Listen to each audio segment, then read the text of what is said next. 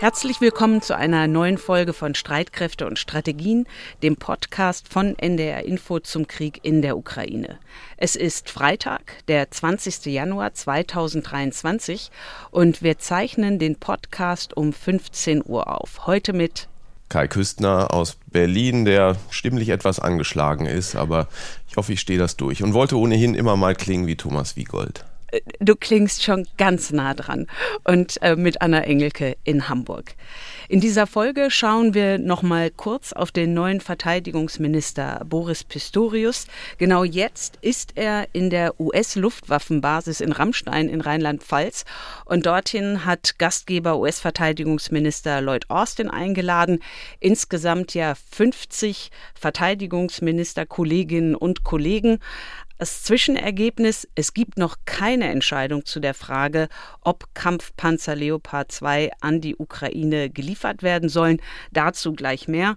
Und dann geht es in dieser Folge um das deutsch-französische Verhältnis. Am Sonntag feiern Deutschland und Frankreich in Paris 60 Jahre Élysée-Vertrag und Julia Weigelt hat dazu ausführlich recherchiert. Bevor wir auf 60 Jahre deutsch-französische Freundschaft schauen und nach Rammstein, möchte ich noch von einer Mail erzählen. Und zwar hat uns ein Hörer auf eine Videoveranstaltung in dieser Woche aufmerksam gemacht. Das war eine Veranstaltung mit dem ukrainischen Präsidenten Zelensky zusammen mit Studierenden der Humboldt-Universität in Berlin und der Europa-Universität Viadrina in Frankfurt an der Oder. Und unser Hörer Philipp Heinecke hatte uns um Rat gefragt, was er denn den Präsidenten fragen könne, wenn er dann drankommt. Und äh, eine gute Stunde hatte sich Zelensky auch Zeit genommen, hat äh, 750 Studentinnen und Studenten Rede und Antwort gestanden, allerdings dann mit einer kurzen Unterbrechung, weil er ein Gespräch mit seinen Streitkräften führen musste. Ich möchte, dass die Studierenden mich auch verstehen. Ich habe jetzt ein Gespräch mit unseren Streitkräften. Die sind an der Front.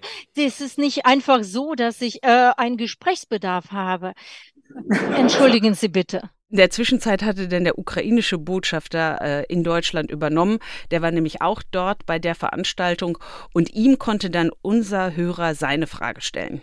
Ja, mein Name ist Philipp Heinecke. Ich arbeite für die Viadrina. Herr Botschafter, Sie haben gerade darüber gesprochen, dass die Ukraine äh, Kampfpanzer, Schützenpanzer, Artillerie braucht. Wir haben jetzt ab morgen einen neuen Verteidigungsminister. Haben, sind Sie da zuversichtlich, dass Sie die bekommen? Und der Botschafter Alexei Makeyev sagte, er sei eigentlich zuversichtlich, dass es jetzt zu keinen weiteren Verzögerungen mehr kommen werde. Ich hoffe, dass auch äh, Ende der Woche wichtige Entscheidungen im Rammstein äh, getroffen werden.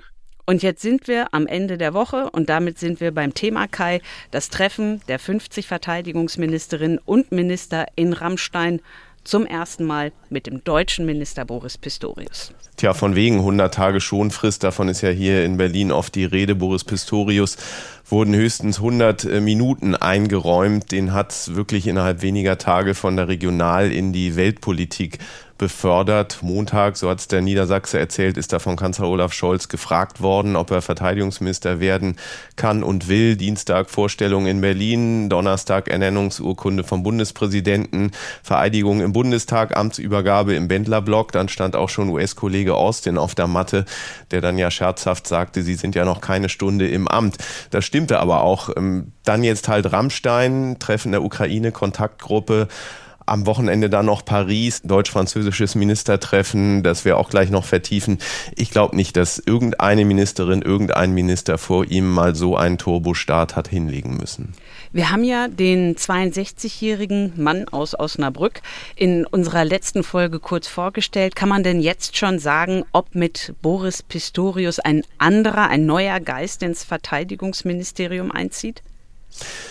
Ich würde sagen, mehr als ein Geist. Er war von Anfang an sehr präsent, so mein Eindruck. Boris Pistorius hat zumindest in seinen ersten Amtsstunden sehr zupackend gewirkt, hat viel kommuniziert, auch mit uns Medien, hat sehr schnell Interviews gegeben er muss diesen sehr schmalen Grad ja irgendwie hinkriegen, dass er mit Kanzler Scholz ähm, auf einer Linie ist, aber auch nicht wie dessen Befehlsempfänger klingen darf. Und er weckt den Eindruck, dass er da Dinge bewegen will bei der Truppe und hat auch vieles gesagt, was bei den Soldatinnen und Soldaten gut ankommen dürfte. Die Bedeutung der höheren Sicherheit ist eine andere als noch vor einem Jahr. Deswegen geht es jetzt darum, die Bundeswehr jetzt und schnell stark zu machen. Es geht um Abschreckung, Wirksamkeit und Einsatzfähigkeit. Und es geht bei all dem jetzt vor allem darum, weiter die Ukraine zu unterstützen, eben auch mit Material aus der Bundeswehr. Gut, am Ende wird auch Boris Pistorius natürlich an seinen Taten, nicht an seinen Worten gemessen werden. Aber auch da aufgehorcht, er hat auf Material aus der Bundeswehr verwiesen, mit dem man der Ukraine helfen will. Christine Lamprecht hatte sehr früh und zuletzt auch nochmal im Dezember gesagt, die Truppe sei eigentlich an ihre Grenze gestoßen. Also auch da schon ein Unterschied. Hilfe für die Ukraine. Damit sind wir beim Thema. Wir schauen nach Rammstein, das Treffen der Ukraine-Unterstützergruppe. Nur noch mal der Hinweis an unsere Hörerinnen und Hörer, dass wir die Sendung am Freitag um 15 Uhr aufzeichnen, also vor dem Ende der Beratungen. Aber klar ist, dieses Treffen hat doch wieder einiges auf den Weg gebracht. Ja, vor allem ein 2,5 Milliarden Euro Paket aus den USA, das Verteidigungsminister Lloyd Austin in Rammstein angekündigt hat, gespickt mit unter anderem 90 Radschützenpanzern vom Typ Striker, 59 Bradley Schützenpanzern, 350 weiteren gepanzerten Fahrzeugen, Luftabwehrsystemen vom Typ Avenger, von Munition und dann hatte Lloyd Austin den anderen Teilnehmenden nochmal wirklich ins Gewissen geredet. Ladies and gentlemen, this is a crucial moment. Dies ist ein entscheidender Moment, sagt Lloyd Austin. Russland gruppiert sich neu und rekrutiert. Dies ist nicht der Moment, langsamer zu werden, sagt er. Es ist Zeit nachzuhaken. Die Menschen in der Ukraine schauen auf uns, der Kreml schaut auf uns und die Geschichte schaut auf uns. Einer, der auch zugeschaut hat, war der ukrainische Präsident Zelensky, der per Video zugeschaltet war. Und der hat mit dramatischen Worten weitere Waffenlieferungen gefordert, Panzer, Artillerie und er ist sogar auf F-16 Jets und auf Langstreckenraketen zu sprechen gekommen. Wovon bei Austin übrigens zunächst mal keine Rede war, war übrigens von Abrams Kampfpanzern. Womit wir beim Thema wären, auch in dieser Folge müssen wir mal wieder über Kampfpanzer reden.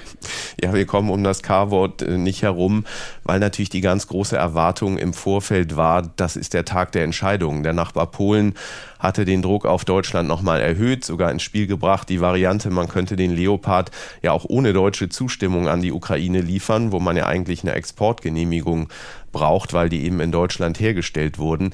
Das wäre, wenn das so gekommen wäre, einer völligen Bloßstellung Berlins gleichgekommen.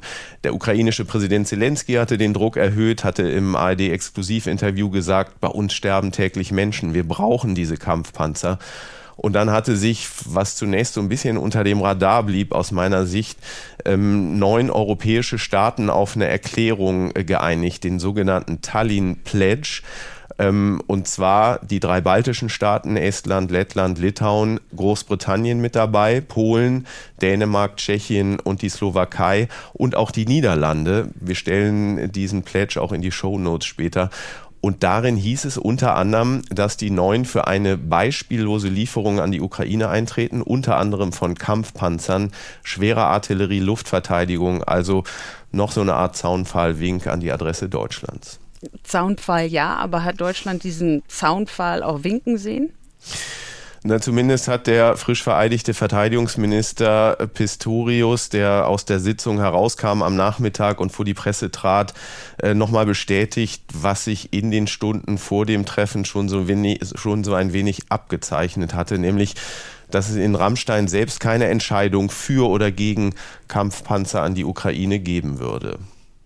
Es gibt gute Gründe für die Lieferung und es gibt gute Gründe dagegen. Und angesichts der Gesamtsituation eines Krieges, der jetzt schon fast ein Jahr dauert, sind alle Pro und Kontras sehr sorgfältig abzuwägen. Und diese Einschätzung wird von vielen Alliierten, das ist sehr deutlich geworden in den Gesprächen, ausdrücklich geteilt. Es gibt aber auch natürlich die anderen. Womit Pistorius ja auch dem Vorwurf entgegentrat, Deutschland würde sich den anderen sozusagen in den Weg stellen, indem er gesagt hat, es gibt die eine Meinung, aber es gibt eben auch die andere.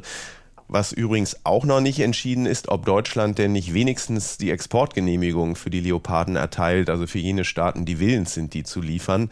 Was es jetzt gibt, ist eine Anweisung von Pistorius an sein Ministerium, die Bestände der Leoparden, also Leopard 1 und 2 Kampfpanzer, bei der Truppe und bei der Industrie zu prüfen, damit man vorbereitet ist, wenn die Entscheidung getroffen wird. Da stellt sich mir unweigerlich die Frage, ist das nicht etwas, was man eigentlich schon vor Monaten, als die Debatte aufkam, hätte anschieben können? Klingt so ein bisschen so, als habe die Bundesregierung da bisher gar keinen wirklichen Überblick gehabt. Es machte auch so den Eindruck, dass sich die Bundesregierung jetzt bis zum eigentlichen Rammstein-Tag tatsächlich in Nebel gehüllt hat oder fast schon ein Verwirrspiel gespielt hat. Zumindest wenn man auf die Kampfpanzer schaut. Oder was hattest du für einen Eindruck? Ja, ich weiß gar nicht, ob das bewusst oder unbewusst passiert ist, aber es war aus meiner Sicht das Gegenteil von klarer Kommunikation. Zunächst äh, gab es Medienberichte, dass der Kanzler eine Bedingung formuliert habe dafür, dass Deutschland den Leopard 2 liefere, nämlich dass die US-Amerikaner ihren Abrams Kampfpanzer ihrerseits liefern wohl wissend, dass die Abneigung der Amerikaner da ziemlich groß ist. Das Ding ist schwer, es kann nicht mit Diesel betankt werden, sondern braucht, weil er eben turbinenbetrieben ist, Kerosin und so weiter. Gibt auch noch andere Nachteile. So, und dann kam der neue Verteidigungsminister Pistorius, von dem wir ja wissen, dass er sehr nah am Kanzler ist, und hat in der ARD dieses gesagt. Ein solches Junktim ist mir nicht bekannt. Äh, Tatsache ist, es geht darum, dass wir in der Art und Weise äh, in dieser Krise, in dieser Kriegssituation weiter verfahren und miteinander handeln wie im letzten zwölf Monaten auch.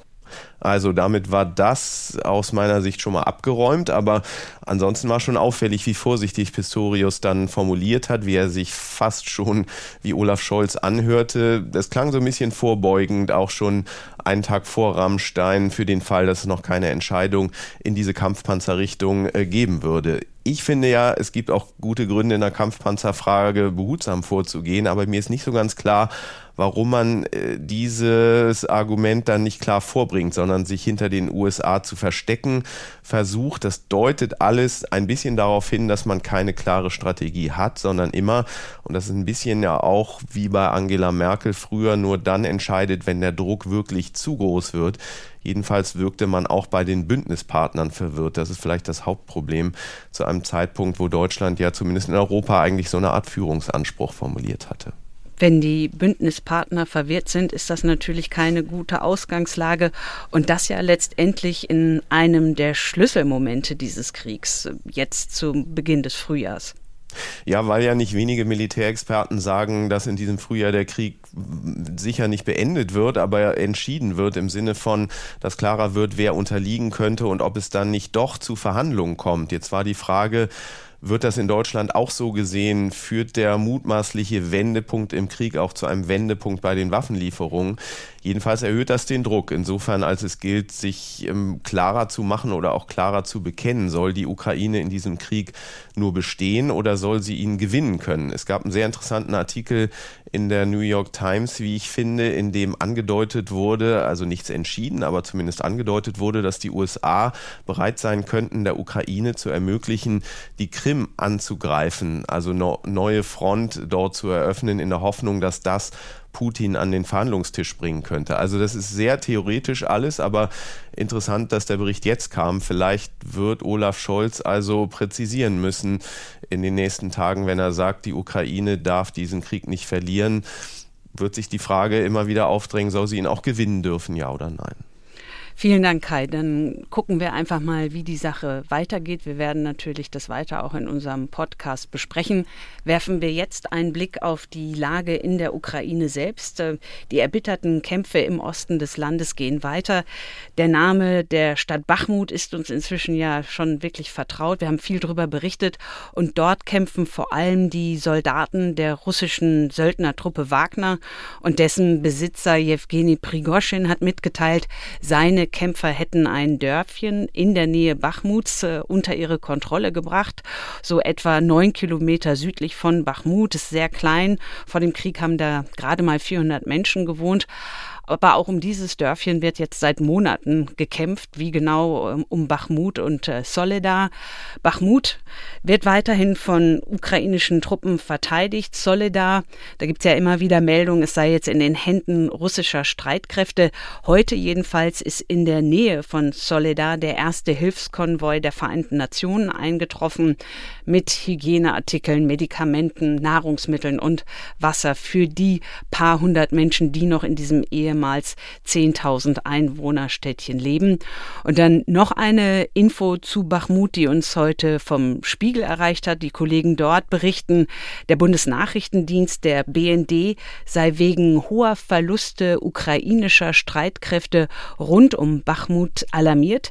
Der BND habe diese Woche Sicherheitspolitiker des Bundestags in einer geheimen Sitzung informiert, und zwar, dass die ukrainische Armee derzeit jeden Tag eine dreistellige Zahl an Soldaten verliere und nach Einschätzung des BND würde die russische Einnahme von Bachmut erhebliche Folgen haben, wenn es denn dazu käme, weil die russischen Soldaten von dort aus ins Landesinnere der Ukraine vorstoßen könnten. Und der BND berichtet, die russische Armee gehe bei Bachmut mit gnadenloser Härte vor. Russland werfe derzeit Soldaten wie, und jetzt so wörtlich, Kanonenfutter nach vorn. Hohe Verluste der eigenen Streitkräfte spielten offenbar keine Rolle. Und unter den Kämpfern sollen ja auch viele ehemalige russische Häftlinge sein, die sich für den Einsatz für diese Söldnertruppe Wagner gemeldet hatten. Soweit zur Lage in der Ukraine. Und Kai, du übernimmst jetzt mit unserem Schwerpunkt. Und damit äh, kommen wir zu unserem Schwerpunkt bei Streitkräfte und Strategien, der sich mit dem zuletzt wirklich stotternden deutsch-französischen Motor befasst. Der Anlass aber ist erstmal ein freudiger 60 Jahre Élysée-Vertrag. Das ist ein deutsch-französischer Freundschaftsvertrag, geschlossen am 22. Januar 1963. Knapp zwei Jahrzehnte nach Ende des Zweiten Weltkriegs verpflichteten sich die einstigen Erbfeinde zu Freundschaft und umfassender politischer Zusammenarbeit. Mit Elysée und allem anderen hat sich intensiv befasst meine Kollegin Julia Weigelt. Julia, welche Bedeutung hat dieses Abkommen genau? Ja, also es ist äh, der Jahrestag eines wichtigen Vertrages und diese Bedeutung hob auch schon Bundeskanzler Konrad Adenauer bei der Unterzeichnung 1963 hervor. Das ist ein weltgeschichtliches Ereignis. Ich möchte hm, das Wort sehr nachdrücklich betonen. Es ist ein weltgeschichtliches, ein historisches Ereignis. Das Jubiläum und die Freundschaft werden nun gefeiert und geehrt und unter anderem wird es am Sonntag eine gemeinsame Sitzung mit Abgeordneten beider Parlamente in Paris geben. Wer sich das anschauen will, ab 15 Uhr wird das auch live übertragen auf bundestag.de. Und außerdem kommen auch die Kabinettsmitglieder beider Länder zusammen im sogenannten deutsch-französischen Ministerrat. Dieses Gremium tagt regelmäßig und wurde allerdings im Oktober schon mal verschoben, nachdem sich beide Seiten vorab nicht auf eine gemeinsame Erklärung einigen konnten. Da kann man ja schon so ein bisschen raushören, so ganz reibungslos läuft die deutsch-französische Zusammenarbeit momentan nicht, auch wenn man das von Seiten der Bundesregierung anders darstellt. Wir schauen bei Streitkräfte und Strategien ja vor allen Dingen auf die sicherheitspolitischen Aspekte dieser Länderfreundschaft. Der neue Verteidigungsminister Boris Pistorius hat jetzt am Donnerstag direkt nach seiner Vereidigung als erstes, also noch vor dem Treffen mit dem US-Verteidigungsminister und als erste Amtshandlung sozusagen nach der Vereidigung mit seinem französischen Amtskollegen Sébastien Lecornu äh, telefoniert und das auch sehr schnell verkünden lassen. Das war schon mal geschickt, würde ich sagen, um die französische Seele zu streicheln und hm. ist ja schon eine deutliche Respektsbekundung, oder? Ja, allerdings hat Pistorius in seinem Statement auch eingeschränkt, Frankreich ist unser engster Verbündeter in der Europäischen Union. Weil mit einem Verbündeten ist das Verhältnis Deutschlands nämlich noch enger, und zwar mit den USA. Das hat man auch am jüngsten Telefonat von Kanzler Scholz mit US-Präsident Biden gesehen. Da ging es natürlich auch um die Ukraine-Unterstützung und da hat Scholz gesagt, Deutschland liefere Leopard-Panzer nur, wenn auch die USA ihrerseits der Ukraine Kampfpanzer zur Verfügung stellen würden. Frankreich geht da ja anders vor. Präsident Macron hat ja Anfang Januar schon angekündigt, Spähpanzer liefern zu wollen. Manche sagen auch, das sind so Mini-Kampfpanzer. Im Vergleich zum äh, deutschen Kampfpanzer Leopard eher klein, aber haben eine ziemlich große Kanone. Und an diesem Beispiel kann man schon eine Menge sehen. Als erstes mal die Haltung beider Länder zu USA und NATO. Und darüber habe ich auch mit Gesine Weber gesprochen. Sie ist Sicherheitsexpertin beim Think Tank The German Marshall Fund in Paris. Die Ansicht in Frankreich ist, wir haben die EU und die NATO, die wie Zahnräder aneinandergreifen. Und in Deutschland ist es eher so, dass man die NATO hat, die auch in gewissermaßen eine Dachstruktur bildet für europäische Sicherheit und Verteidigung. Und die EU bildet eben darunter eine Säule, beziehungsweise baut außenrum alle Bereiche, in denen die NATO weniger Kompetenzen hat, wie beispielsweise Klima. Also Frankreich will lieber die EU stärken, Deutschland orientiert sich an den USA. Diesen Streit gab es allerdings schon bei der Unterzeichnung des Élysée-Vertrags 1963. Da hat nämlich der damalige französische Präsident de Gaulle einen amerikanisch-britischen Vorschlag zur Aufstellung einer multilateralen Atomstreitmacht erstmal knallhart eine Absage erteilt. Und er hat sogar die Bündnisfähigkeit der Vereinigten Staaten generell bezweifelt. De Gaulle wollte nämlich schon damals ein von den USA losgelöstes Europa haben. Und das hat Folgen gehabt. Die USA hat richtig Angst bekommen vor einer Blockbildung im westlichen Lager, also Deutschland und Frankreich einerseits und den USA und Großbritannien auf der anderen Seite, mitten im Kalten Krieg. Und äh, die USA hat sogar damals mit dem Abzug ihrer Truppen aus Europa gedroht. Also es war schon damals eine richtige diplomatische Zitterpartie. Und eine diplomatische Zitterpartie ist es ja auch bisweilen, muss man sagen, wenn man dem aktuellen französischen Präsidenten Macron zuhört. Der war nach seiner Ausrufung der strategischen Souveränität Europas ja schlicht im Regen stehen gelassen worden von Kanzlerin Merkel. Mit dem Scholz-Kabinett schien die Kommunikation dann zeitweise noch schwieriger. Aber Macron scheint gerade auch in außen- und sicherheitspolitischen Fragen einen ganz anderen Kommunikationsstil zu haben, Julia, als früher Angela Merkel und jetzt auch Olaf Scholz. Ja, und diese Einschätzung teilt auch Gesine Weber. Macron hat ihrer Meinung nach oft die Tendenz, Dinge anzukündigen, die dann äh, aber vorher mit den Partnern nicht ganz äh, ausreichend abgestimmt wurden oder in Reden auch bisher unbekannte Konzepte vorzustellen. Das ist natürlich durchaus schwierig, weil er damit auch oft auf Widerstand stößt. Und weil ich denke, viele dieser Initiativen gut sein könnten, wenn man sie europäisch besser abstimmt.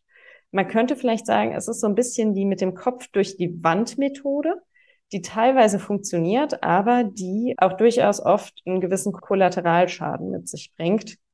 In Deutschland nehme ich das Ganze oft anders wahr, nämlich dahingehend, dass Deutschland auch in den letzten Monaten deutlich mehr seinen Anspruch formuliert, Führung wahrzunehmen, aber dann sehr oft eben keine Konzepte liefert und wenig Ideen liefert. Also unterschiedlicher Kommunikationsstil, unterschiedliche Haltung den USA gegenüber. Und es gibt noch mehr Unterschiede zwischen Deutschland und Frankreich bei sicherheitspolitischen Fragen, wie wir wissen.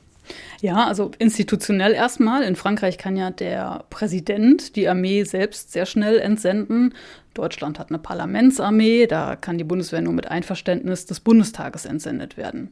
Dann ist Frankreich äh, Nuklearmacht und hat einen ständigen Sitz im UN-Sicherheitsrat, was für Deutschland beides nicht der Fall ist. Und Gesine Weber hat auch noch ergänzt, Frankreich hat in seinem sicherheitspolitischen Grundlagendokument schon 2017 erklärt, dass eine Intervention auch potenziell ein angemessenes Mittel ist, um französische Interessen zu verteidigen. Und Deutschland sieht die Rolle der Bundeswehr ja eher zu Stabilisierung und Friedensmissionen.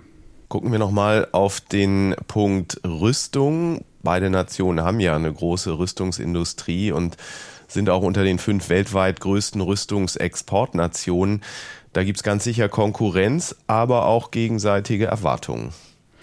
Ja, wobei nochmal zur Einordnung, Frankreich hat zwischen 2017 und 2021 im Vergleich zu Deutschland mehr als doppelt so viele Marktanteile am weltweiten Rüstungsexport gehabt, nämlich 11 Prozent äh, und steht damit auf Platz drei hinter den USA und Russland. Das ergeben Zahlen des schwedischen Friedensforschungsinstituts SIPRI. Und ich habe Gesine Weber mal gefragt, ob jüngste Rüstungseinkäufe Deutschlands in Frankreich für Irritation gesorgt hätten. Und da sagt sie dazu. Irritation ist eine recht diplomatische Formulierung. Deutschland hat ähm, im vergangenen Jahr ja den Kauf von weiteren F-35 Kampfflugzeugen angekündigt aus amerikanischer Bauart, wohingegen die Franzosen eigentlich lieber das ähm, französische Modell Rafale bei den europäischen Partnern sehen würden. Diese Debatte, die ist natürlich auch ganz klar zurückzuführen auf diese Debatte, wie viel ähm, europäische strategische Autonomie wollen wir? Also inwiefern wollen wir die industrielle und technologische Basis in Europa stärken oder inwiefern nehmen wir auch eine gewisse strategische Abhängigkeit von den USA ganz bewusst in Kauf? Und das ist eine längerfristige Entscheidung, weil diese Flugzeuge dann wahrscheinlich auch Jahrzehnte im Einsatz sein werden. Weiterer Konfliktpunkt, das gemeinsame europäische Luftverteidigungssystem gegen Raketen oder Drohnen, das ja geplant ist. Wir haben in der Ukraine gesehen, wie wichtig das ist. Deutschland fehlen bisher da nötige Systeme. Die wurden nach Ende des Kalten Krieges ausgemustert und deswegen gibt es jetzt so eine gewisse Hektik bei der Anschaffung. Was ja jetzt auch nicht so ganz unberechtigt ist, nur weil man den ja offenbar braucht in Deutschland. Ja. Und der, der Streitpunkt ist jetzt, Frankreich wirft Deutschland vor, auf äh, eine israelische Lösung zu setzen, das sogenannte Arrow-System, statt auf eine europäische Lösung. Äh, und das war wohl auch einer der Gründe, warum der letzte deutsch-französische Ministerrat im Oktober abgesagt wurde. Inzwischen haben sich wohl 14 EU-Länder Deutschland angeschlossen bei der sogenannten European Sky Shield Initiative. Frankreich nicht bislang. Und äh, die Hoffnung ist da, dass da das letzte Wort noch nicht gesprochen worden ist, weil ähm, Luftverteidigung wie so viele andere Waffensysteme auch richtig teuer ist. Einerseits in der Entwicklung, aber auch im Betrieb. Äh, Beispiel für die äh, Patriot-Systeme kostet ein einziger Schuss zwei Millionen Euro. Und äh, Munition, die dann auch Hyperschallwaffen abfangen kann, die wird dann wahrscheinlich noch mal teurer sein. Also da knirscht es gewaltig in Sachen Zusammenarbeit. Aber man muss ja nun auch sagen, es gibt auch gemeinsame deutsch-französische Rüstungsprojekte. Ja, es gibt zum Beispiel das Luftkampfsystem FCAS. Äh, an dem Projekt ist auch Spanien beteiligt. Da geht es um einen Kampfjet einerseits, da geht es aber auch um Drohnen und dann deren Vernetzung untereinander. FCAS wird aber wahrscheinlich erst 2040 fliegen während ein britisches Konkurrenzmodell schon fünf Jahre früher fertig sein wird. Deswegen ist die Frage, wer kauft am Ende FCAS noch? Aber das Projekt hat halt einfach eine wichtige Signalwirkung und deswegen hält man halt politisch an diesem Projekt fest. Es ist auch schon sehr viel Geld reingeflossen. Allein die Entwicklung äh, kostet wohl 100 Milliarden Euro, die Beschaffung äh, dann noch zusätzliche Milliarden. Und wenn das jetzt scheitern würde, wäre das halt einfach auch noch ein Signal, dass die Europäer es einfach nicht schaffen, sich im Rüstungsbereich zu einigen. Also beim Thema Rüstung kann man zum Beziehungsstatus sagen, es ist kompliziert. Wenn wir das jetzt alles mal zusammenfassen, Julia, ist das Verhältnis der beiden Länder im sicherheitspolitischen Bereich eher enger geworden aus deiner Sicht, wenn man die letzten Jahre betrachtet, oder ist es abgekühlt? Ja, Dazu habe ich auch mit Gesine Weber gesprochen und sie beurteilt das so, dass es eher abgekühlt ist, auch schon unter Angela Merkel, ähm, weil es halt so wenig Interesse gegeben habe an einer Kooperation mit Frankreich. Und ähm, das Beispiel, du hast es vorhin auch schon angesprochen, 2017 hat Macron an der Pariser Uni Sorbonne so eine Grundsatzrede gehalten. Da ging es um europäische Souveränität und eben auch um europäische Verteidigung damit. Und da gab es keine so richtige deutsche Antwort darauf. Äh, und manchmal ist es ja so, dass Krisen dann Partner enger zusammenbringen, aber auch der Krieg in der Ukraine hat nicht geholfen, diese Zusammenarbeit zu stärken. Sieht man ja auch eingangs an dem erwähnten Panzerbeispiel. Die Hoffnung ist jetzt, manches löst sich ja, wenn man sich dann mal persönlich sieht. Vielleicht bringt da so ein persönliches Zusammenkommen von Ministerinnen, Ministern und Abgeordneten unter oder mit dem Élysée-Geist in Paris dann doch mehr Verständnis und Bereitschaft, aufeinander zuzugehen. Wir stehen ja vor Problemen, die die Welt einfach grundsätzlich nur gemeinsam lösen kann. Und da wäre es schon ein ermutigendes Signal, wenn jetzt zwei so unterschiedliche Seiten wirklich mal mehr zusammenfinden könnten. Vielen Dank, Julia, für deine Recherche. Das gesamte Interview von Julia Weigelt mit Gesine Weber können Sie, könnt ihr übrigens nachhören auf unserer Homepage unter ndr.de-streitkräfte. Und vielen Dank auch von mir. Das war Streitkräfte und Strategien für heute. Wir freuen uns über Ihr Feedback. Schreiben Sie uns gerne, schreibt gerne an streitkräfte.ndr.de, Streitkräfte mit AE. Und wir sagen Tschüss und wir, das sind Kai Küstner und Anna Engelke. Diesen Podcast können Sie, könnt ihr gerne abonnieren, um keine Ausgabe zu verpassen, zum Beispiel in der ARD Audiothek. Dort möchte ich Ihnen und euch noch die Ernährungsdocs empfehlen.